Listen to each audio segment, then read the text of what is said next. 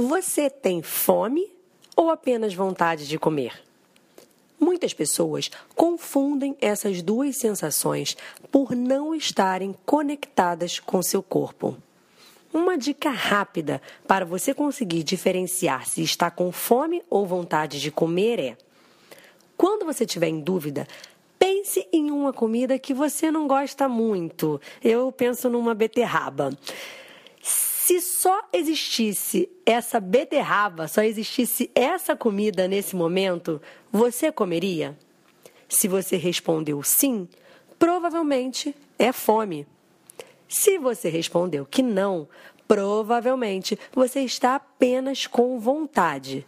E para essa vontade passar, você tem que usar algumas alternativas. Uma dica rápida é: vá tomar um copo d'água, se concentre em alguma outra atividade, inventa alguma outra para fazer, alguma outra coisa para fazer. Enfim, você tem que se desligar do pensamento da comida.